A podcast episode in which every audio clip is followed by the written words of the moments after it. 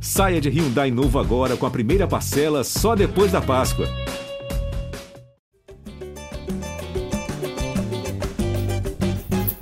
Fala, torcedor vascaíno! Tá começando o episódio 275 do podcast GE Vasco. Eu sou o Luciano Melo.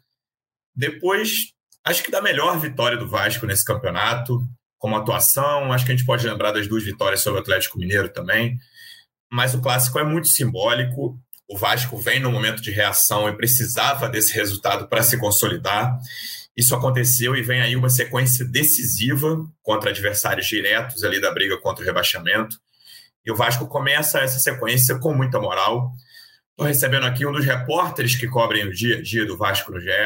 Como é que você está, Tébaro Schmidt? Seja bem-vindo. Como é que tá, Luciano? Um abraço para você, um abraço para o nosso colega da Voz da Torcida, que daqui a pouco você vai apresentar aí. Um abraço para todo mundo que está acompanhando a gente ao vivo aqui na livecast e também para todo mundo que está ouvindo o podcast gravadinho depois, a hora que ele quiser, né? É, cara, a gente vai falar bastante dessa vitória. Acho que hoje é um domingo, dá para ver pelas reações nas redes sociais dos vascaínos que eu conheço. Assim, é um domingo, é um domingo diferente depois de uma vitória importante e que significa muito, cara. E aí eu digo isso porque vai para além da, da, da, de mais uma partida muito boa do Berrete, de mais uma partida muito boa do Paulinho, dos dois gols do Gabriel Peck, dos destaques do Zé Gabriel e outros jogadores que a gente vai com certeza falar nesse podcast aqui. Mas acho que representa muito, cara, porque o Vasco ontem mostrou um poder de reação, e isso até coloquei na minha análise, que, cara, até pouco tempo simplesmente não existia nessa equipe, assim. O Fluminense ontem, vai lembrar, buscou o empate duas vezes, então vai sofrer esses dois golpes duros durante a partida, mas em nenhum momento o time do Ramon Dias abaixa a cabeça. Ele faz o segundo gol, logo depois sofreu o um empate lá com o gol do Marcelo. O Fluminense empata, logo depois ele consegue, o Vasco consegue fazer o terceiro com o Gabriel Peck. E aí tem toda, tem toda a maturidade e a, né, e, a, e, a, e, e acho que a frieza aí para matar o jogo no finzinho ali com aquele cruzamento do Puma, mais um duelo aéreo ganho pelo Verrete e o Gabriel Peck fazendo o quarto gol do Vasco na partida. Então, acho que esse poder de reação, sabe, essa resiliência, essa maturidade foi, foi a, a, melhor notícia do Vasco nessa, nessa vitória ontem, que a gente vai falar bastante hoje no podcast.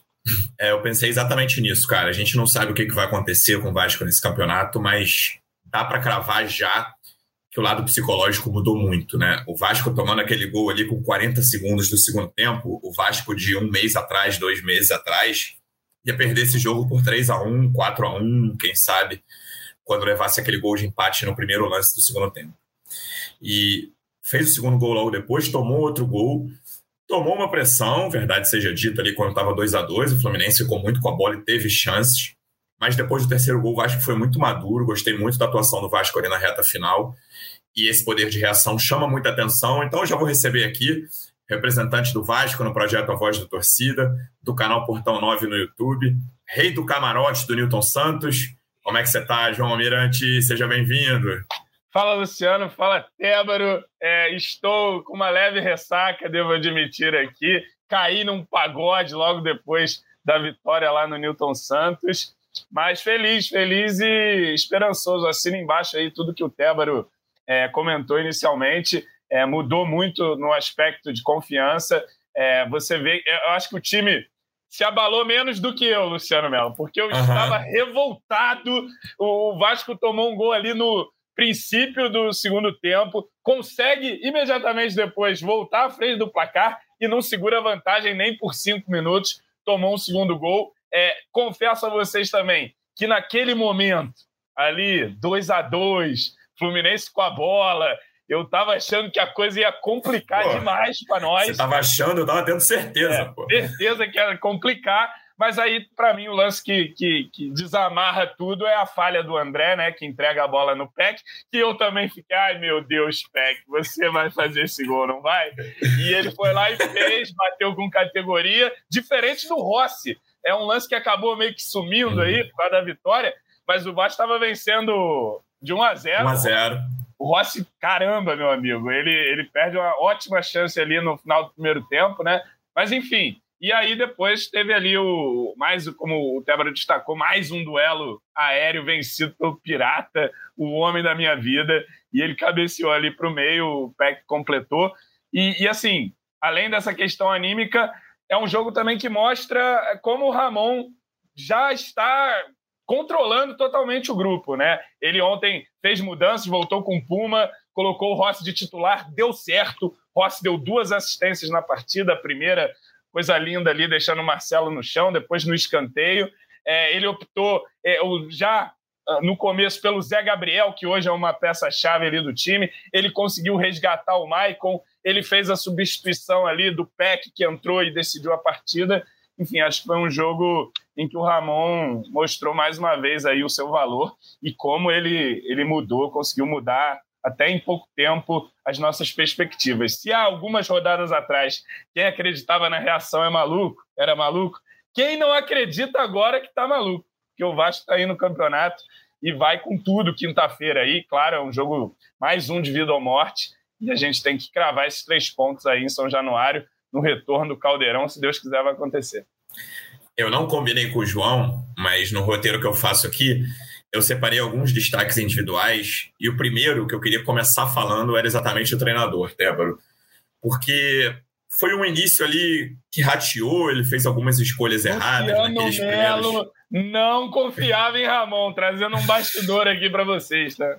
É verdade, João, João está certo. No momento da contratação, eu não levei muita fé. nos primeiros jogos ali, eu falei, ah, eu acertei contra Atlético Paranaense e Corinthians. Ah, Lu, você, você e nem a diretoria do Vasco, né, cara? Porque o Ramon acaba sendo o último da fila ali, é. igualzinho a contratação do Berrete, assim. Foi o que sobrou e acabou dando certo. Ô, João, você viu que o Tébaro tá comparando a minha competência ao dos diretores de futebol do Vasco, né? Você, você viu aí Caraca. o que o Tébaro o Tebra acabou de fazer. Tô brincando. É, e acho que ele fez algumas escolhas erradas muito naturais ali no início do, da passagem dele, de um treinador que não conhecia tão bem nem o elenco, nem o, os adversários. E ontem, para mim, eu saí do estádio com essa sensação exa exatamente que o João falou. Cara, é uma vitória de um treinador que domina não só o grupo dele, como domina os adversários. É, até pela coletiva dele depois, ele fez opções muito pensadas na forma como o Fluminense joga, para jogar nas costas do Marcelo. É, ele teve a questão do Puma ali, que foi delicada, né? Quem não achou no primeiro tempo que o Vasco ia levar um gol por aquele lado é maluco, e o Vasco não levou gol por aquele lado é. do Puma, principalmente depois que o Puma levou o cartão amarelo. Mas a opção, por exemplo, que um treinador talvez menos experiente de colocaria o, o país de titular, e eu acho que se, se provou acertado, que ontem não era jogo para o país ser titular o Marlon, o Marlon Gomes foi uma boa escolha pela, pela esquerda. Nem acho que tenha feito uma grande atuação, não. É. Mas a entrada do Rossi como titular e as substituições que ele fez, na minha opinião, foram muito melhores que as do Fluminense. O Fluminense teve um momento ali que ficou com o Danielzinho de lateral esquerdo e Lima de lateral direito. Ficou uma coisa bem estranha e o Vasco se aproveitou disso. Então eu acho que antes de falar de destaques em campo, vale a gente fazer esse destaque para um treinador que em pouco tempo conseguiu ter o domínio desse grupo e do que ele quer em cada jogo. É, é isso, cara. É assim, dá para dá separar esse, esse pouco tempo do, do Ramon Dias aí em, em dois momentos, né? Aquele iniciozinho ali que ele chega com o Vasco na fogueira, com o Vasco ali já nas últimas posições do Campeonato Brasileiro, e aí ele tem, ele tem que se adaptar ao time muito rápido e ao mesmo tempo todo tem vários jogadores chegando junto com ele, o Praxedes, o Paulinho, o Berrete chega no último dia da janela. Então tem os dois primeiros jogos ali do Vasco sob o comando do Ramon, que é o Atlético Paranaense e o Corinthians, que o Vasco sofre duas derrotas, a primeira em São Januário e depois Mas lá em São Paulo. joga um pouquinho melhor, né? João Mirante joga com essa boa vontade, Luciano nem Mas, mas os resultados, os resultados não vêm, né? O, o, a questão é essa. E aí a partir do jogo contra o Grêmio em diante, né, do, do Grêmio, da partida do Grêmio até hoje, Aí já é um outro momento, cara. Você vê que o Vasco, que, que é exatamente isso. O Ramon Dias ele tem o elenco e os jogadores ali na, na sua mão, ele conhece muito bem é, as valências dos jogadores, as características. O Gabriel Peck fala isso na zona mista ontem, né? Alguém pergunta para ele, aí, como é que tá, como é que tá a tua relação com, com o Ramon Dias? Porque vai lembrar que o Gabriel Peck estava sendo titular até ontem. E aí, ontem o Ramon Dias tira ele, coloca o Rossi E aí o Rossi tem uma baita atuação com duas assistências e o Gabriel Peck entra no segundo tempo faz os dois gols. Então acho que isso ilustra bastante o que vocês disseram aí. Que o Ramon Dias ele tem o, tem um elenco na mão e, e, cara, tanto que ontem nas nossas atuações aqui, acho que o Ramon Dias ganhou, é, recebeu a melhor nota e, e, com méritos, assim, é, ele acertou em praticamente todas as decisões dele, desde o time titular até as mexidas no segundo tempo, nenhum, nenhuma das mexidas parece que é, piorou a equipe, muito pelo contrário, deu consistência, solidez defensiva no momento em que a equipe precisava e deu o contra-ataque e o arranque ali com a entrada do Gabriel Peck. Então, assim, é uma, é uma vitória, é uma vitória que os jogadores têm todos os méritos, obviamente, mas acho que tem muito dedo do, do Ramon Dias aí, e muito dedo também do nosso amigo Emiliano Dias, que ontem tem os torcedores têm compartilhado muito isso, né? Ontem a partida é. parou bastante, dava para ver o Ramon e o Emiliano. É, era, formavam dois grupinhos de jogadores, assim, o Ramon conversava com alguns e o Emiliano conversava com outros, assim, até uma pauta que a gente pretende fazer em algum momento, o tamanho do entrosamento de pai e filho ali, né? O quanto que eles pensam a mesma coisa e acho que não tem, não deve existir nenhuma discussão ali sobre o que você vai falar com um, o que você vai falar com o outro. Ô, Tebra, eu vi até um amigo comentando, pô, parece uma família. Pô, mas é uma família mesmo, cara. É o pai e o filho mesmo. Não, assim, o, ta, e o tamanho do entrosamento, que assim, cara, por mais, por mais que eles, enfim, se conheçam e trabalham juntos há muito tempo, pô, são duas pessoas diferentes. Então eles podem muito bem pensar diferente durante o jogo ali, mas Dá pra ver que o entrosamento é tanto. É, se eu trabalhasse com meu pai, era... Exato, é. Isso não, isso não significa nada, cara. Ser pai e filho. Mas não, tu vê que eles estão entrosados, eles pensam ali mesmo, eles pensam parecido. E, pô, cara, um recebe um, um jogador recebe instrução do Emiliano, o outro recebe instrução do Ramon. Eles trocam ideia ali durante o jogo. Não fica só o Ramon Dias na área técnica, fica o Emiliano, eles ficam trocando ali, andando o tempo todo. Então, assim, mérito, mérito da dupla, assim, né? Para não deixar só o, o, mérito em cima do Ramon Dias, acho que mérito dessa, dessa dupla que está fazendo um, um, belo início de trabalho no Vasco. Além das opções táticas, que é o principal do, do trabalho de um treinador, João, acho que vale destacar esse trabalho de comunicação do Ramon Dias, né? Dentro do elenco ali, na parte psicológica, que esse a gente não está tão por dentro, mas a gente vê o resultado em campo mas a gente vê muito claramente como esse trabalho dele é feito com a torcida, né? Como ele sabe se comunicar, já virou marca registrada o Vasco no Bahar, né? Que ele falou um jogo desse aí, virou a torcida desde, acho que foi contra o Bahia, né? Depois do jogo contra o Bahia que ele foi, falou foi. isso. A torcida bota isso em rede social, em WhatsApp o tempo inteiro. E é um treinador que foi fundamental para esse resgate. A gente vê como a torcida voltou a confiar, a torcida ali, né, naqueles jogos antes da, da paralisação, né, antes do, do Vasco perder mandos de campo, São Januário era uma praça de guerra. Claro que os resultados são fundamentais, mas a torcida estava com muito pouca paciência para o que acontecia dentro de campo e com o treinador, com o Barbieri na ocasião. A torcida hoje pegou o time no colo. Claro que a gente, né, com duas derrotas, tudo pode mudar, mas nesse momento a torcida está junto com o time e o Ramon Dias, o que ele fala, tanto nas coletivas quanto a postura ali na, na beira do campo, eu acho que esse, a gente já falou que eu acho que essa coisa de postura na beira do campo é até ser um pouco de bobagem, mas ele se expressa muito bem e ele traz a torcida para junto dele. Não, com certeza. Eu acho que esse, é, esse trabalho tem sido fundamental. Você destacou aí, taticamente, ele organizou o time, é um 4-1-4-1 que ele definiu bem ali. E ontem na coletiva, perguntado sobre o Paier, eu acho que ele deu até um, um recado, falou, ainda precisa melhorar muito fisicamente para entrar nesse time e tal. Ele usou muito, não é? Não é? Precisa melhorar um pouco só, não. Mas, enfim, ele ajeitou, trouxe confiança para o elenco e nessa parte de comunicação com a torcida, ele fala o que precisa ser dito para trazer o torcedor, que a gente vai lutar até o final, que o time não vai cair, ele passa essa confiança e não é uma coisa só da boca para fora, porque a gente vê a entrega dentro de campo e vê se refletindo agora também nos resultados, que é muito importante, né? Ele tá falando, não vamos cair, vai lá, ganha de 4 a 2 no Fluminense, um clássico muito difícil, né? O time ah, competindo o jogo inteiro, mesmo nos momentos de dificuldade, né? Porque assim, o placar ele não, para mim, ele não conta exatamente que foi a história do ah. jogo ontem. É, é, tem um lance capital, que é aquela falha do André, né, que acaba mudando o rumo das coisas, mas em todo momento, mesmo na dificuldade, o Vasco estava em campo, estava presente, estava competindo, marcando bem, obrigando o Fluminense a chover muita bola na área, né? Mas enfim, é, o Ramon é o pacote completo. ajeitou o time, conseguiu também é, ser um cara importante ali no mercado, né, influir na contratação de alguns jogadores. Certamente é, vieram alguns, como o Verrete, né, me parece um caso emblemático de um cara que talvez tenha feito essa opção por causa do Ramon, né, enfim, entre outros jogadores e, e, fez esse trabalho psicológico também. Lembrando aqui, eu estava até comentando com, com a Isabela, minha namorada, que há poucas rodadas, assim, já algumas rodadas, tava o Léo saindo de campo chorando, sabe? O time tava assim, Sim. meu Deus, o que, que vai acontecer daqui para frente, né? Estamos entregue aqui na décima rodada. E ele mudou essa chave, virou essa chave. É, gostei ontem na, de, de ver na, na zona mista todos os jogadores, o PEC, para Sheds, eu vi, acho que foram os dois que passaram ali, falando, não, mas é, ganhamos, mas quinta-feira já tem outra final, é essa nossa mentalidade toda, vamos ganhar e tal, que a gente vai sair dessa.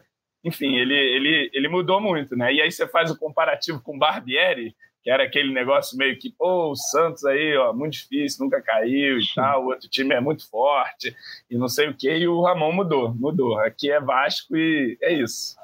Vamos para cima.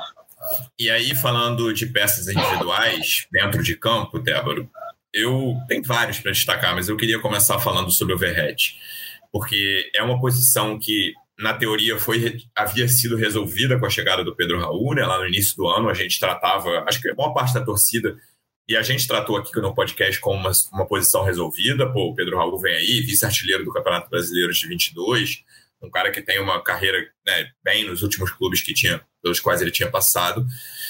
E foi muito complicada, né? A passagem dele, usando um eufemismo, sendo bonzinho com o Pedro é. Raul, foi muito complicada a passagem dele pelo Vasco. Me arrependo de ter segurado a mão tanto tempo deste homem. É, e cada, cada partida. Do, já...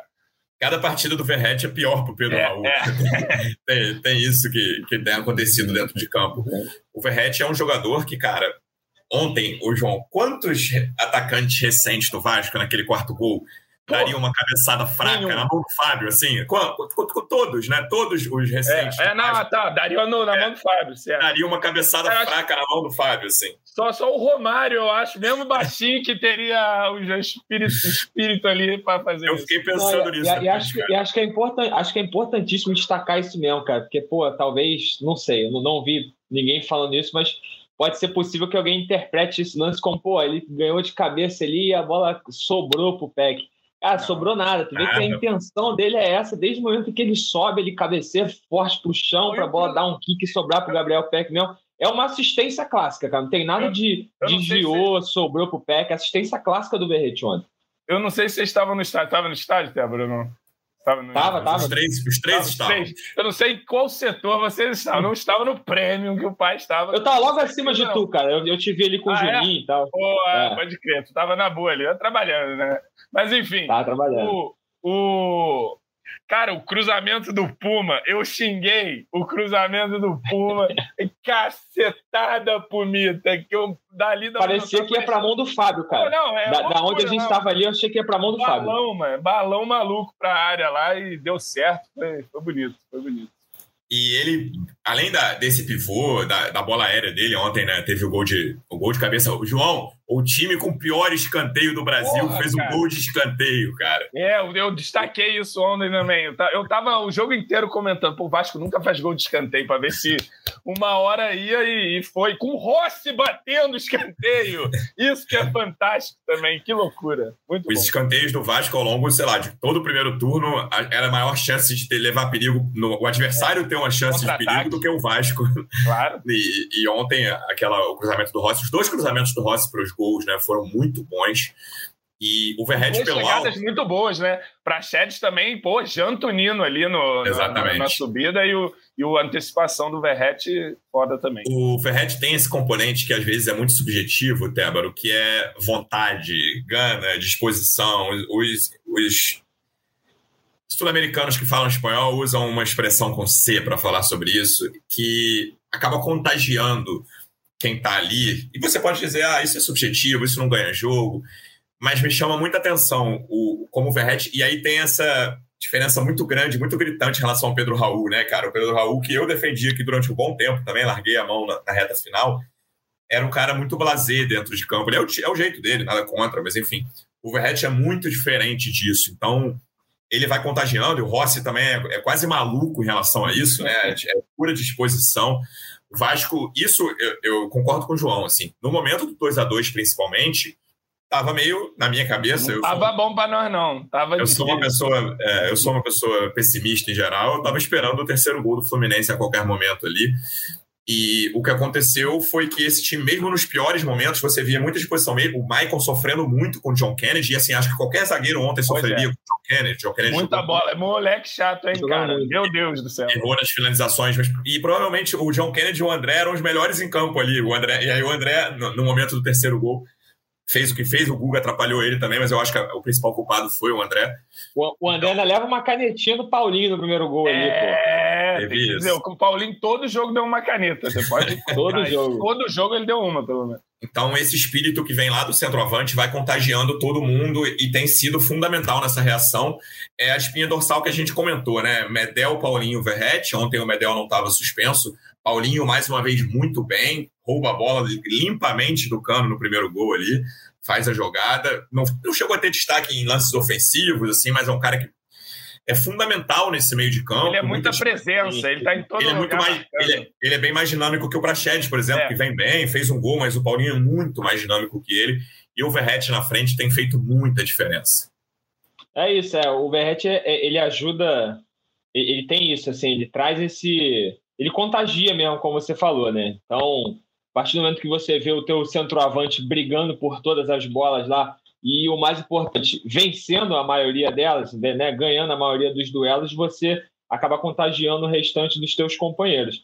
E aí tem essa, existe essa importância né, de ânimo ali e, e isso também é uma, é uma é um, tem uma importância muito grande taticamente. Assim. Então, o próprio quarto gol mesmo, você vê que Antes da bola chegar no Berrete, o Gabriel Pérez já está se posicionando porque ele sabe que o Berrete vai ganhar, a bola vai sobrar para ele, cara. E é igualzinho o lance contra o Atlético Mineiro que o Berrete ganha de cabeça. Antes do Berrete ganhar, o Serginho já está correndo para pegar o rebote porque ele sabe que o Berrete vai ganhar. Então existe uma confiança, dá para ver que existe uma confiança muito grande de jogadores ali com é. o camisa 99. E aí não é, não é só do, dos jogadores de ataque, a gente já comentou aqui, esse lance do Puma que acabou de passar ilustra muito bem isso, como que os laterais e quem chega pela ponta ali já recebe procurando o Berrete na área, porque sabe que ele vai vencer. O Lucas Piton até então estava fazendo muito isso. Ontem ele atuou, teve uma atuação um pouquinho mais abaixo, mas o Puma acaba encontrando essa bola para o Berrete. Então, cara, todo jogo o Berrete ele é, ele é acionado por cima e ele ganha e, e enfim, acaba ocasionando ou gol ou algum lance de perigo alguma bola que sobra ali dentro da área.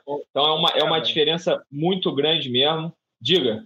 Às vezes ele nem ele nem ganha. Você quer ver um lance que é um exemplo? O lance que o Rossi perde o gol. Os dois zagueiros. ele encosta vai, na bola. Vai, vai, o Marlon e o Nino em cima do Verrete, ele, sim, sim. ele nem encosta, a bola passa dos dois e o Rossi aproveita. E isso já aconteceu contra o Bragantino também. Ele deu uma casquinha que, que o Orelhano vai sair na cara do gol isso. É verdade. É, é questão, é questão de é questão da, é questão da presença mesmo. Primeiro gol, eu vi até uma análise no Twitter que, que, que é verdadeira. Assim, os, os dois zagueiros do Fluminense estão preocupados com o Berrete, cara. E aí o Praxedes aparece de trás e janta o Nino ali, né? Tudo bem que o Nino está numa, numa estático e o Praxedes vem correndo, assim, fica difícil para o Nino mesmo. Mas o Praxedes vai lá em cima, o Nino não tem nenhuma chance, muito por conta da presença do Berrete ali dentro da areia. Vocês estavam comparando com o Pedro Raul. Teve um jogo que eu fiz no São Januário, eu acho que foi contra o Santos, cara. Que é um jogo em que o Vasco tem muito mais posse, assim como a maioria dos jogos que o Vasco perdeu em São Januário no primeiro turno. Né?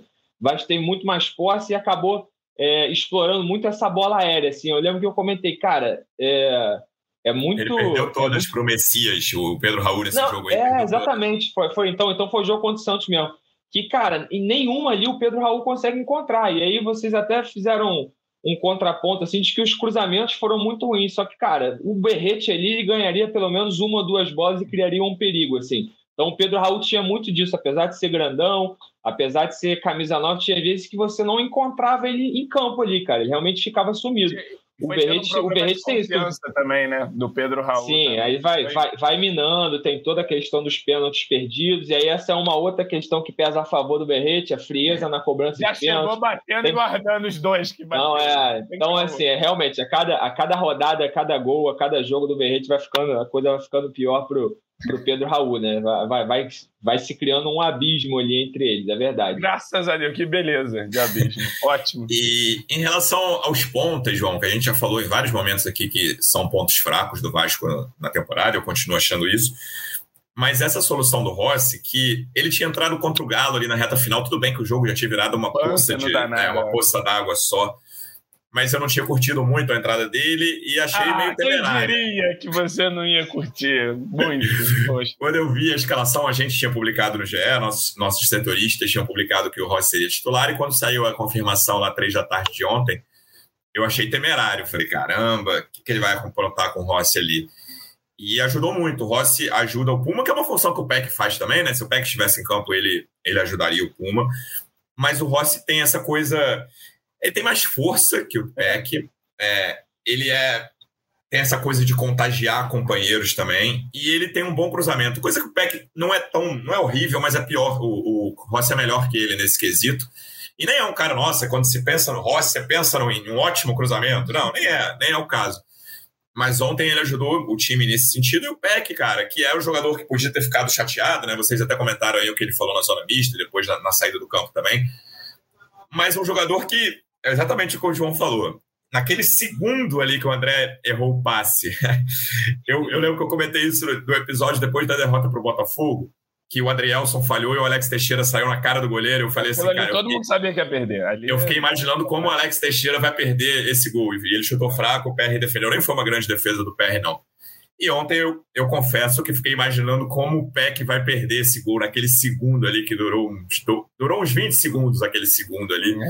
Mas ele foi muito tranquilo. Depois até fiquei vendo o replay com calma, ele foi, ele, bateu ele foi bem, né? consciente, né? É, se, viu, o, o, o, Fábio marcou mais o chute diagonal, ele bateu ali na praticamente Fábio reto. que, parênteses, não encostou na bola ontem, se tu reparar, não teve nenhuma é. defesa do Fábio, quatro bolas no gol, ele nem pulou. Nenhuma e... delas. Ganha confiança também, né, João? Eu não sei o, o que, que o Ramon Dias vai fazer contra o Coritiba, que é um jogo fundamental, mas hoje a gente pode dizer que o Vasco tem dois pontas com confiança. São craques, não são, são né, virtuosos da bola, não. Mas são dois jogadores que têm confiança e podem ajudar. É, ganhou opções, né? É, e você só ficou preocupado, desconfiado, porque não é ramonista o suficiente. Eu não entendo ainda. Não entendo porque não é ramonista ainda o suficiente. O homem que fez o Zé Gabriel virar peça-chave o Michael agora. O pessoal já estava querendo botar o Michael no lugar do Léo, tá? Já está rolando essa discussão aí no, pelos Twitter da vida. Mas é, foi uma opção que, que se mostrou acertada. E o Rossi, ô João, deixa eu te interromper rapidinho, até porque estão mandando aqui nos comentários do YouTube, tanto o M. Carve quanto o Pedro Monerá, o drible que ele dá no Marcelo, que eu não tinha citado também, né? Falando, Marcelo foi visto hoje na fila do NSS, Rossi mandou Marcelo para é. fisioterapia. A cena do Marcelo caindo ali é, é, é. emblemática e depois saiu o gol. Pois é, foi coisa linda ali do, do Búfalo. É, cara, eu não, nunca imaginaria Vasco SAF 2023, Búfalo Rossi titular no clássico, driblando Marcelo ainda, dando duas assistências, batendo escanteio. Mas é isso, é um cara que, que, que se, sempre se entregou muito, né? Sempre foi a característica principal do Rossi. É um cara que que dá carrinho, que volta para marcar, corre igual maluco. Vira e mexe, acerta seus lancezinhos técnicos. Eu até comentei que ele perdeu o gol logo depois, né? Eu falei com o cara do meu lado. Pô, o Rossi ele já fez a boa ação dele da partida. Aí tá, pô, quer que ele deu assistência, faça o gol, acabou fazendo outra boa ação ali. Ô, Mas... João, no sentido contrário, o que as pessoas do meu lado falavam sobre o PEC três minutos antes do primeiro não. gol dele era assim, não, não podia ser publicado em nenhum veículo de imprensa do mundo que as pessoas é. no estádio falavam sobre não, o PEC. E depois eu notei uma coisa interessante na reprise, né? Enfim, falando, terminando sobre o Rossi, acho que é um cara que está ajudando. É, e o Ramon, é, pelo que a gente vê, ele privilegia muito treino, ele privilegia muito o que ele está vendo na semana e não faz panela nenhuma, o time muda, entra um jogador ali, ele vai é, mexendo ali nas peças dele. É, e o Peck, cara, realmente, é, o Peck ele entrou também, tinha pessoas ao meu lado criticando o Peck, e depois eu fui xingar essas pessoas na cara dessa pessoa que estava do meu lado. Falei, xinga agora. Mas assim, é porque ele entrou, ele ganhou uma bola na velocidade, e chutou para não sei pra onde. Aí, galera, puta, tá bom. lateral, né? Foi quase lateral é. esse primeiro chute dele. E aí, depois vendo a reprise, eu reparei. Que curioso. Veja você é curioso futebol. O outro momento que o Peck foi e que ele toma o cartão amarelo, que ele faz a falta no John Kennedy, aquela falta origina o contra-ataque que ele pega e que o André falha e ele faz o terceiro gol. É daquela falta que surge o lance, o Vasco afasta, o Fluminense tenta trocar, sobra no Zé Gabriel, ele lança e aí não tem mais críticas a, Gabriel Peck, né? O menino calou a boca de todo mundo ali no, no terceiro gol. É, e, e, e, é o artilheiro do Vasco, né? No Campeonato Brasileiro, com cinco gols, fez Sim. aí ainda. E na temporada final, também. Ali, na temporada. Tá aí, tá aí, Gabriel Peck ajudando e, e entrando no segundo tempo. E, assim, é interessante, porque são, apesar de serem diferentes, são jogadores que que tem uma entrega tática parecida. O, o Rossi também recompõe bastante, também briga esse jogo. E aí cansa, você tem um pack ali, ou então o pack está de titular, cansa, tem um Rossi para entrar, para correr, para fazer esse trabalho. Opções aí que o bruxo da bola, Ramon Dias, está tirando da cartola. Está inventando jogador. Ontem ele puxou o Cocão de novo, vocês viram, né? Foi. Barros voltou, é. É, menino Cocão vai Nossa. voltar. Fica ligado. Só, só, dois, só dois detalhes aqui. O João falou, cara, eu não tinha me atentado realmente a isso, não. Eu fui procurar no nosso scout aqui. O Vasco acertou quatro chutes no gol ontem mesmo. E foram os, foram os quatro gols. Então, o Fábio, não. então o Fábio realmente não fez nenhuma defesa. Em comparação, o Flu acertou nove na direção do gol. Eu não sei se nosso scout contabiliza a, a, o, chute, o chute na trave de John Kennedy como finalização ao alvo. Uma boa defesa mas, do Léo Jardim. É, eu não vi, achei, Teve mais, não teve? Achei o Léo um pouco inseguro ali na reta final, em algumas, alguns cruzamentos que ele botou para fora, sem mais nada que, que comprometeu foi, foi, foi. a partida. E aí eu, eu falei. uma no cantinho que desviou, acho que do Martinelli. Foi, Martinelli, isso. Foi uma boa defesa mesmo. O, Não, aí, falei, aí rapidinho, só o, só, claro. só o segundo detalhe que o, o, o, João comentou aí sobre alguns torcedores pedindo o Michael na vaga do Léo. O Léo que ontem realmente foi, foi abaixo. Assim, eu achei que no, no gol do Marcelo, por exemplo, ele, ele demora um pouco a tirar o espaço ali, né? Tudo bem que é é um bate-rebate danado ali no, no, no, ataque do Fluminense. Acho que teve um pouco mais de sorte do que demérito da defesa, mas acho que é o Léo quem, quem dá a maior bobeira ali, demora a tirar o espaço do Marcelo e o Marcelo faz o gol. É. E aí, enfim, saiu algumas informações aí. Eu acho que o Léo deu uma entrevista ontem para algum canal falando que tá jogando sacrifício. Eu procurei algumas informações. A gente subiu na hora que começou o podcast aqui, cara, a matériazinha explicando que o Léo, na segunda-feira, é, num lance no treino, ele sofre uma, uma, um princípio de entorse ali né, no, no tornozelo. E aí ele, inclusive, houve um estalo, cara. Ele ficou preocupado assim, em ser algum, alguma coisa mais séria. E ele, em São Januário, por exemplo, no treino, na, perdão, no, no Newton Santos, no treino na quarta-feira, ele já treina, ele treina mancando, então ele chega nessa partida meio que no, no sacrifício mesmo, tomou aquela injeção para aliviar um pouco a dor.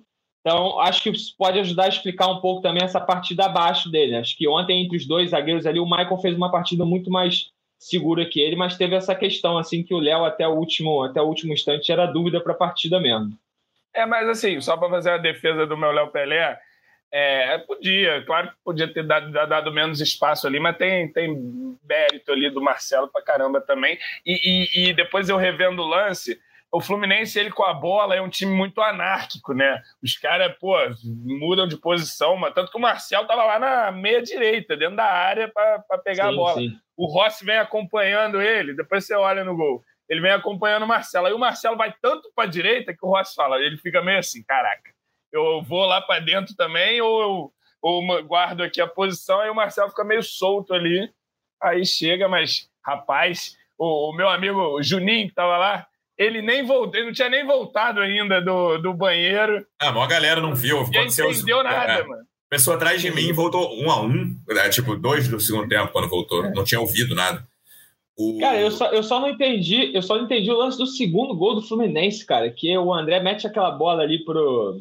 Quem é que passa ali nas costas? É o Berrete que tá fechando. É, o Guga. Eu é um tá fechando ali, eu não entendi. Sobra do escanteio, o time tava então, maluco. É, é, um escanteio que foi dado pelo Léo, até era uma bola fácil é. que o Léo botou para escanteio, era uma bola ah, que era tranquila de, de, botar para lateral ou até para frente mesmo. Deu panada, né? Mas acontece bastante coisa depois do escanteio é. ali, mas o Vasco não saiu completamente. E aí tem essa coisa que o João falou do anárquico do Fluminense, que é um lance difícil, assim. O Léo, se você for ver, é o cara mais próximo do Lima, e, tá, e tem dois, acho que o Cano é o outro cara junto do Lima ali. Se o Lima não, não chutasse, dava até para dizer, pô, o Léo ficou. Era uma bola meio básica que o zagueiro tinha que abrir, abrir no sentido de ir com o atacante, mas tinham dois caras ali. Acho que o Léo até erra nesse lance também. Mas não é muito claro assim. Nesse lance, eu, eu achei que eu estava no estádio, achei que fosse aparecer o Guga, ficou fazendo algum gesto para a torcida do Vasco depois desse gol, que eu não sei o que, que foi. Assim, não foi nenhum gesto obsceno, não. Mas foi alguma coisa. Ele apontou para o rosto, até achei que ele pudesse fazer gesto de choro, mas não tinha muito a ver, né? Dois a dois ali, eu não consegui enxergar direito e achei que a transmissão tivesse pegado, mas não pegou. Assim, depois eu queria ver, aí o Guga ainda participa do erro lá do, do gol do, do, terceiro gol do Vasco. Eu queria ver o que, que ele, qual foi o gesto que ele fez para a torcida do Vasco ali depois do segundo gol. Mas Vamos um... atrás dessa imagem para cobrar tem... esse Guga aí. tem um componente de erro do, do Léo nesse segundo gol também. E em relação, eu, eu, eu perguntei de dois pontas, né?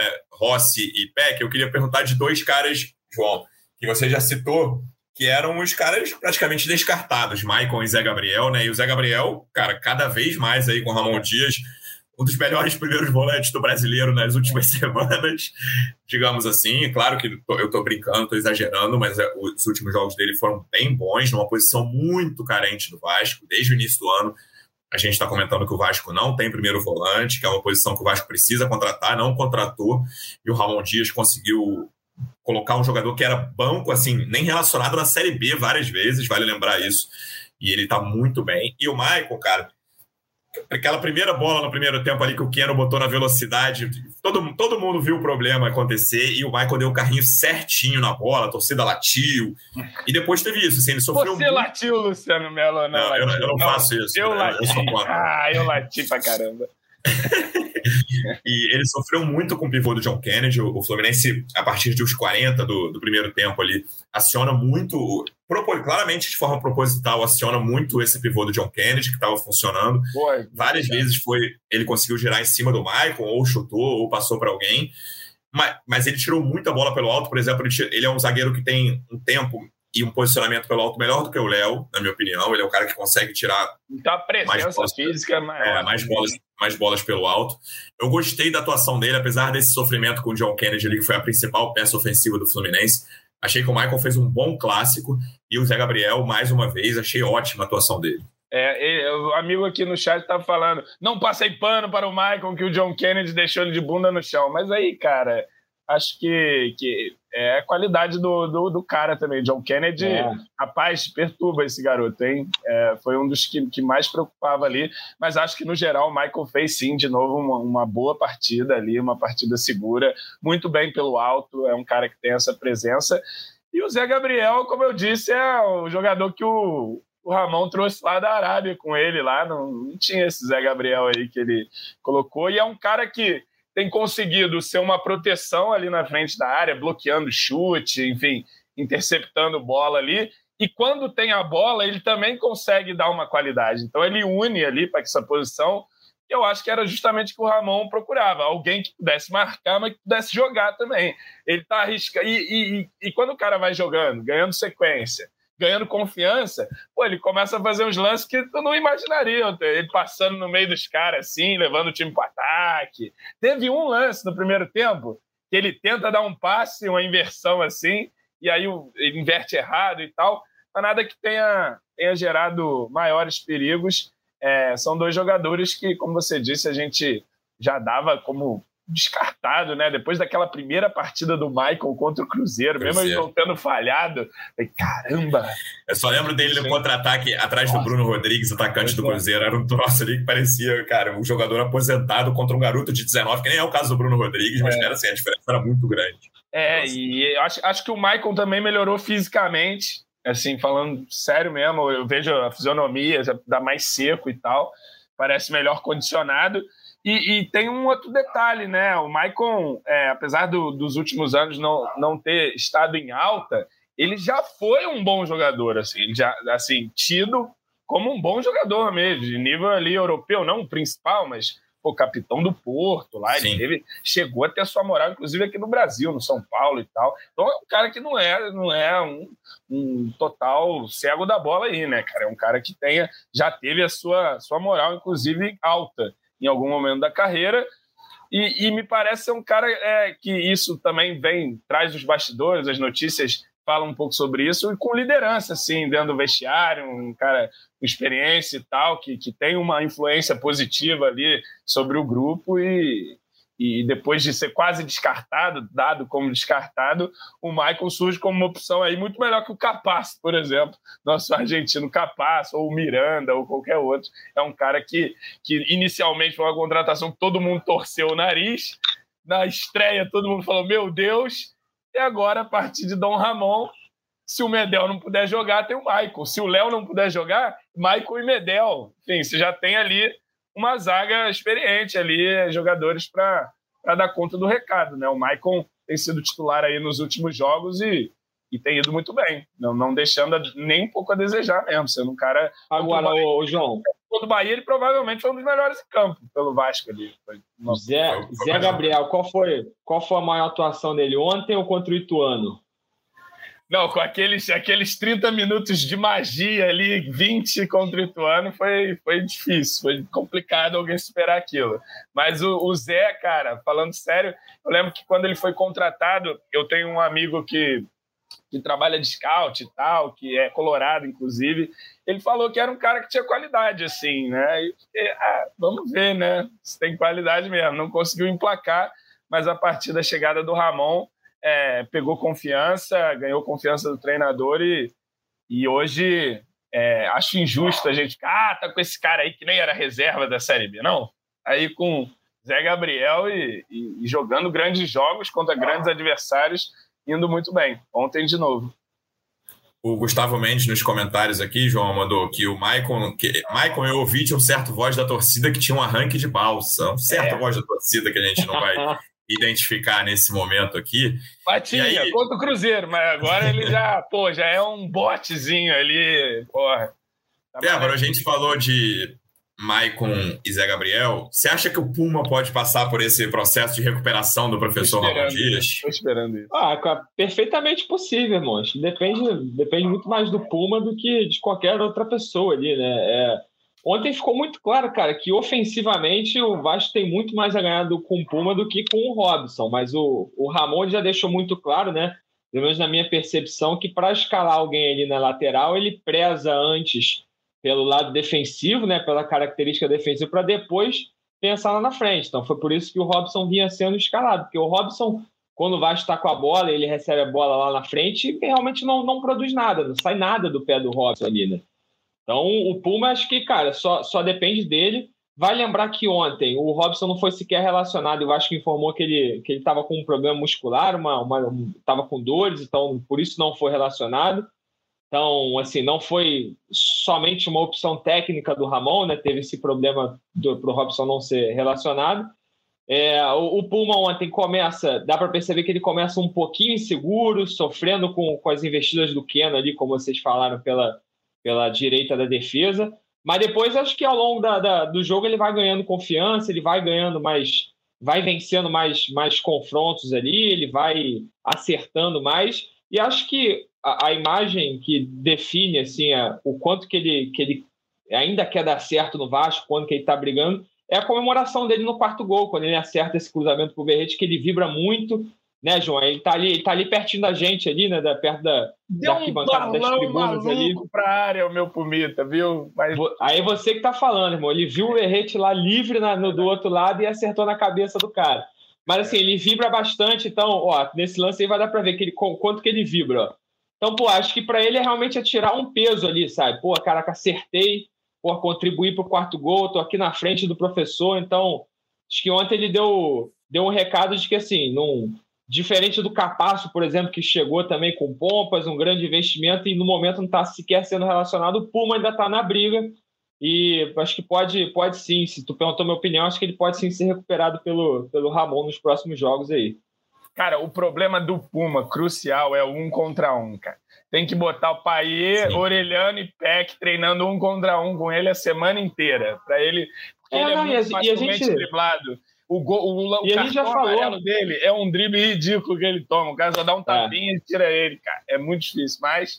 Não, eu acho, eu acho, que, eu acho que pior que isso é o quanto que ele desliga. A gente já falou várias vezes aqui em outros episódios, cara, o quanto que ele desliga no meio do jogo, assim. É uma, é aquelas tabelinhas bobas, um, dois ali, é. que em vez de você acompanhar o cara, ele simplesmente para. Então o Vasco já tomou pô, uns dois, três gols do Brasileirão só em bolas nas costas do Puma ali, sabe? Então, óbvio que tem essa, essa dificuldade em marcar um a um ali, mas acho que o pior do Puma é essa desligada que pá, o cara de repente passa nas costas dele e o Vasco sofre, uma, sofre um gol por ali, sabe? Então é isso que tem que corrigir. Imagino que o Ramon tenha trabalhado isso durante essas semanas em que o Puma, em que o Puma foi reserva. E, como eu falei, ofensivamente ele oferece muito mais do que o, o Robson. Vamos ver como é que vai ser durante esses dias aí para a próxima partida contra o Curitiba, que já é na quinta-feira. Né? É, naquele primeiro tempo ali, o Keno caindo muito em cima dele, eu falei, isso aí, ou vai dar gol, vai dar expulsão, ou as duas opções, né? Depois que ele tomou o amarelo, então. E não aconteceu nenhuma das duas opções. Então, estou curioso para ver se ele vai com Puma, vamos ver como é que é essa situação física do Robson aí para o próximo jogo. E aí, João, próximo jogo eu quero saber. Escalação do Vasco no jogo fundamental contra o Curitiba na quinta-feira, sete da noite. São Januário lotado, a volta do Vasco a São Januário, tem mosaico, arrecadação batida. Um, Paí titular ou não. E dois, me dê a sua escalação, os 11 do Vasco. Você sabe que eu não preciso mais me preocupar com isso, porque Dom Ramon Dias e Emiliano estão lá decidindo o que certamente vai ser o melhor para o Vasco da Gama. Mas eu iria, a defesa é, Jardim, é, manteria o Puma, porque, enfim, eu acho que vai ser um jogo de posse de bola é, do Vasco, diferente do que, do que foi, por exemplo, ontem contra o Fluminense, que se esperava já o Fluminense com mais a bola mesmo. Então acho que o Vasco vai ter mais a bola, vai precisar agredir mais, embora a situação do Curitiba seja desesperadora e eles precisem de pontos, precisem desse confronto direto também contra nós, mas a, acho que o Vasco tem tudo para ser o, o, protagonista da partida em São Januário na quinta-feira. Então Puma, Medel, volta para a zaga, não tem jeito. Léo, vou manter o Léo ainda, não, acho que não tem, não tem por que tirá-lo, não. A menos que ele tenha algum desconforto aí, alguma coisa mais séria, mas manteria ele se puder jogar. Piton, Zé Gabriel, Paulinho Prachedes, o meio-campo que já está na boca da galera. Rossi, veja você, mantém o Búfalo, Paier e Verrete. Vou botar o Paier de titular, um jogo que o Vasco vai ter a bola, pressão São Januário, primeiro gol do homem vai sair em São Januário, está escrito nas estrelas já. Pode pá. Ontem foi quase, né, cara? Cara, se ele faz aquele gol, explode o engenhão ali na mesma hora. Ontem foi quase, ontem foi quase. Não, é, ele tá pesado. Pegar, pegar aquela bola ali não é fácil, não. Perto, não. Difícil, ali, pô, tá maluco. Primeira, é. ele tá, ele tá pesado ainda, né, Tebra? Eu acho que a principal preocupação do Ramon, como você falou, do lateral, claramente é um jogador para recompor ali. O Paê não vai aguentar 90 minutos disso ainda. Mas eu não, não acho impossível que ele seja titular contra o Coritiba, não. Por, até por essa característica do jogo ser muito diferente da característica contra o Fluminense. Tu, tu acha, cara, assim, eu, eu, eu vou de Paê na reserva, primeiro porque eu ah, acho. Não, tivesse que botar um dinheiro, apostar aqui, eu acho que ele vai ser reserva. Mas Entendi. eu não acho impossível, não.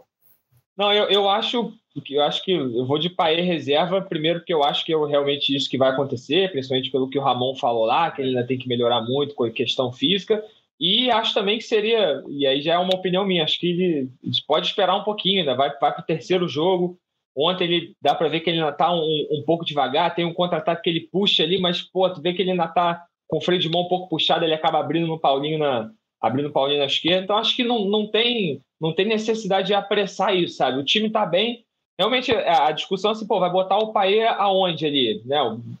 Deveria jogar como ele não está, ainda mais que ele não está fisicamente 100%, não sei se seria o caso de colocá-lo na, na, ponta, por exemplo. Então ele teria que jogar no meio, mas ele vai jogar no meio, vai jogar no lugar de quem ali? Então acho que enquanto o, jogo, o time está bem, acho que não precisa ter pressa para colocar o Paê. Pode tentar colocar ele um pouquinho antes, talvez no intervalo, como foi contra o Bahia. Mas acho que acho que o Paê vai, vai de reserva. E aí eu estou mais ou menos com o que o João falou aí, cara. Minha, minha provável escalação é, é volta do Medel na, na zaga, Puma na lateral direita e a trinca de meio de campo ali. E acho que o Ramon poderia perfeitamente repetir esse, esse trio de ataque ali com Berrete, Mar... Rossi e, e Marlon Gomes, assim, um, né, no máximo um, trocar um Marlon por um Gabriel Peck, alguma coisa assim. Não acho que voltaria, por exemplo, com um Serginho. O Serginho já acho que já voltou um pouquinho para trás ali na fila, na fila de opções. Então acho que se tivesse que chutar, acho que seria esse trio novamente aí, Rossi, Berrete e Gabriel Peck, que deu muito certo ontem e acho que tem tudo para dar certo contra o Curitiba também. É isso, lembrando que o Vasco tem uma sequência agora contra Coritiba, América Mineiro e Santos. Eu tinha falado aqui, João, antes desses últimos dois jogos, né, antes da partida contra Bahia e Fluminense, das partidas contra Bahia e Fluminense, que na sequência de cinco, o Vasco tinha que fazer pelo menos nove pontos. Já fez quatro, né? Então faltam cinco pontos em três jogos aí, contra Coritiba, América e Santos. Seria uma vitória e dois empates, ou duas vitórias, né? Seis pontinhos, mas assim, não pode perder para o Santos. Desses três, o que não pode perder de jeito nenhum é o Santos, porque é quem está acima, né? Então, no mínimo, tem que arrumar um empate na vila e, ao que parece, se nada mudar no STJD, vai ser com portões fechados essa eu nem sei se é melhor ou pior, sabia? É. O jeito que tá lá, o negócio de torcida lá, os caras estão querendo matar o time do Santos. Então, sei. O, acabou de demitir um treinador em cinco jogos, né? Isso, ao que parece, o Vasco acertou, né? O, o trabalho do Ramon Dias até agora é muito bom, depois daquele início que rateou. E acho no momento agora parece quase impossível pensar que o Vasco vai mudar o treinador até o fim da temporada. Ah, o, o Ramon acertou, né? E Mas fácil quiser... mudar o Josh Vander lá na presidência da 777. Então, pelo menos isso o Vasco resolveu em relação à, concorrente, né? O Cruzeiro acabou de estrear o, o Zé Ricardo, o Bahia acabou de estrear o Senna. Até que o Bahia acertou nessa, nessa escolha. Acho que o Senna não estou dizendo, ah, não vai cair por causa disso, mas é um nome que com o Bahia tem tudo para acertar, na minha opinião e o Santos não faz a menor ideia do que vai acontecer lá. Então, o Coritiba acabou de tomar uma porrada em casa também. Acho que é um bom momento para o Vasco enfrentar é. o Coritiba. Casa, Depois tem, tem América Mineiro fora, Santos fora. Esse jogo é, na teoria, é o jogo mais fácil dessa sequência, né? Que é um adversário direto em casa. É o jogo contra o Coritiba. Mas o Vasco cansou de perder para adversários diretos. Era outro Vasco, o Vasco do primeiro turno. Não era cansou o Vasco de perder para adversários diretos ali em casa. Então, essa vitória é absolutamente fundamental, que aí, na minha opinião, você pode fazer até dois empates contra América e Santos, entendeu? Claro que o ideal é ganhar um jogo e não, não pode perder para o Santos, sempre lembrando, pra, porque eles não podem abrir. Então, essa vitória é absolutamente fundamental nessa sequência. E aí, ô João, fazendo cinco pontos nesses jogos, ou seis, a coisa dá uma clareada, né? De um momento que o Vasco. A gente passou aqui, sei lá, um mês tratando o Vasco como rebaixado. E acho que era justamente tratado como rebaixado que só um milagre tirava. E o Vasco hoje, eu vi algumas pessoas falando isso na saída do Newton Santos, ali na descida da rampa e tal, nos arredores. É o jogo que você fala, cara, claramente agora existe esperança depois da vitória sobre o Fluminense e o Vasco pode se salvar. Ainda tem muita luta. Se olhar a tabela, tem ponto pra caramba pro Vasco tirar ainda até o 16, tem um jogo a menos. Mas foi um jogo que consolidou essa esperança do torcedor vascaíno de se livrar desse rebaixamento. Ah, não, com certeza. Aí você, tá, você tem que olhar a tabela do amigo Marquinho Luiz lá do, do Twitter. A planejada dele tá sobrando até ponto para nós, cara. Mas é, realmente hoje o Vasco tem uma outra perspectiva. Se fizer esses cinco, seis pontos que você falou, dá uma clareada. Imagina os nove que a gente vai fazer de fato, né? Vencendo Curitiba, é, América e Santos em sequência. Acho que dá para o Vasco buscar todos esses resultados. Ganhar do Curitiba em casa é obrigação depois vai para Minas. E, e, e, é um jogo difícil, claro. A América tem, tem crescido um pouco também agora nesse momento do campeonato, mas é jogo para o Vasco também buscar pontos e na Vila aproveitar a crise do Santos. Tem que cravar três lá na Vila também, mas como você disse, no mínimo empate. Estou calculando aqui, Luciano Melo, 20, é, fazer sete pontos, no mínimo, aí nessa sequência. Acho que, quer dizer, no mínimo seis, né? Mas, assim, é, 7, 7 a 9, acho que é, que é o que o Vasco pode almejar, assim, buscar. Está jogando mais do que seus adversários nesse momento. Me parece ter mais ferramentas que eles para vencer essas partidas. Eu, eu vi o jogo Curitiba e Bahia. Olha, o Curitiba, a zaga do Curitiba estava entregue nesse jogo. Uma coisa de Mudaram até o preparador de goleiro, né? Que depois o é. goleiro falhou em quatro gols, tá? que não, não era o titular.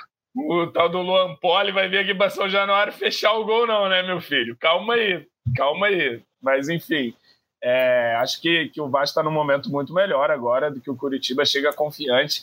Quinta-feira a barreira vai estar tá um mundo, Luciano Melo. Vai estar tá uma coisa de maluco lá. E vamos ter que sair com esses três pontos de qualquer jeito. Estou acreditando em boa vitória do Vasco. Vou ser sincero aqui com você. Boa vitória mesmo. E estou acreditando que o primeiro do país sai nesse jogo também. E só um destaque final, João. A camisa que estreou ontem, muito bonita a terceira camisa, né? Não, pô, muito linda.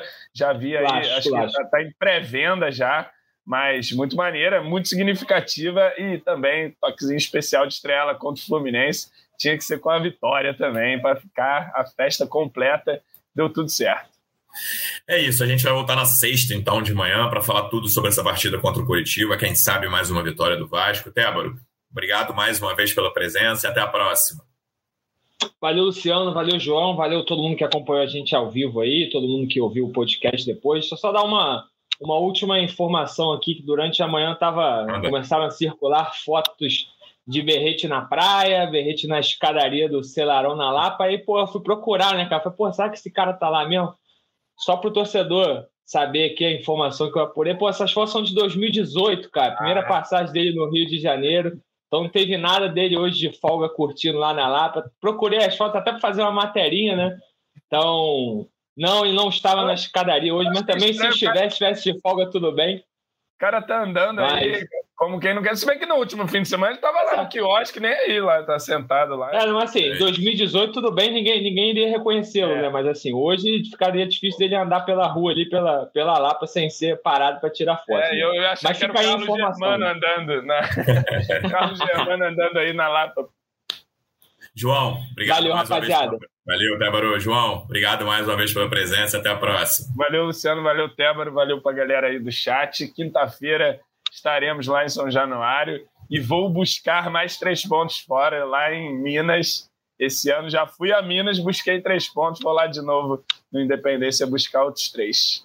Boa, torcedor vascaíno, obrigado mais uma vez pela audiência. Até a próxima. Um abraço. Vai o Juninho na cobrança da falta. Gol!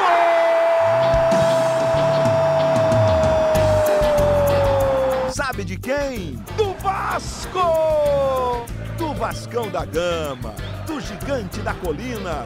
É o GE Vasco.